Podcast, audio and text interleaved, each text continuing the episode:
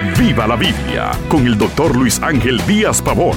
Abra las escrituras y acompañe al pastor en su estudio, porque la Biblia es para vivirla. Bienvenido a otra experiencia devocional con la palabra. Hemos llegado en nuestra travesía al capítulo 5 de la primera carta de Pablo a los Corintios. Pablo da tres razones por las cuales la iglesia tenía que ejercer una amorosa pero firme disciplina y ayudar al miembro ofensor. La primera, por el bien del ofensor. Versículo 5, este es un versículo muy fuerte. El tal sea entregado a Satanás para destrucción de la carne, a fin de que su espíritu sea salvo en el día del Señor.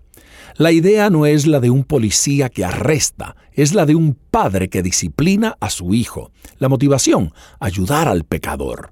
Mostrar amor cristiano trayéndolo al arrepentimiento. Permitir el pecado abierto en la iglesia destruye al hermano, ofende a Cristo y lastima la iglesia. El pecador estaba viviendo con su madrastra en una relación inmoral. La mujer no era parte de la iglesia, no indica acción para con ella. La iglesia no puede callar ante una conducta abierta de pecado.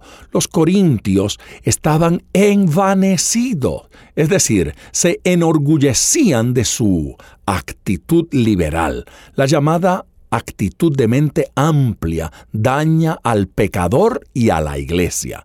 No se juzga los motivos, pero sí las acciones. La iglesia juzga, no el individuo. Excluirlo de la comunión, entregarlo a Satanás, no significa echarlo al infierno.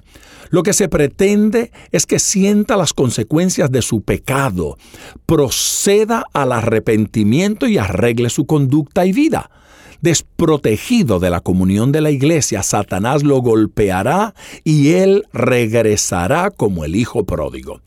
La segunda, por el bien de la iglesia. Versículo 6. No es buena vuestra jactancia.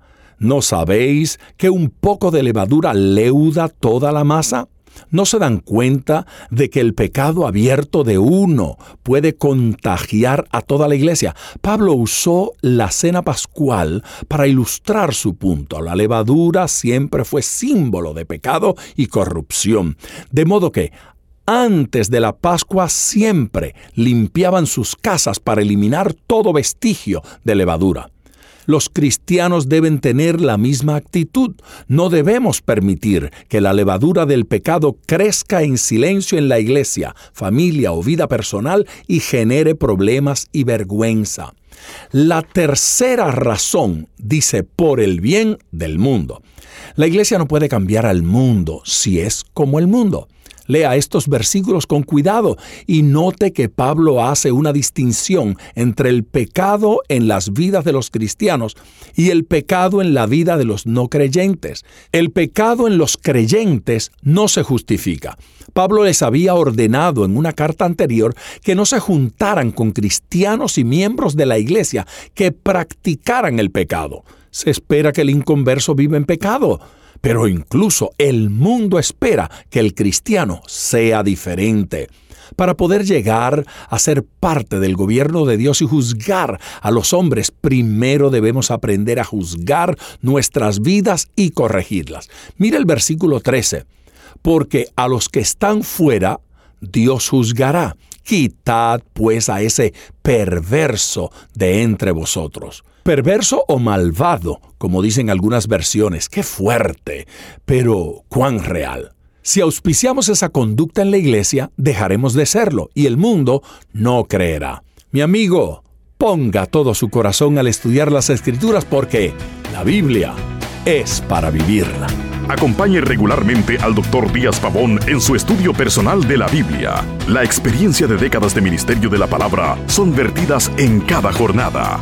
Usted puede adquirir copias de esta enseñanza visitando nuestra página web www.diazpavón.com. Esté atento, participe en nuestro próximo estudio y viva la Biblia.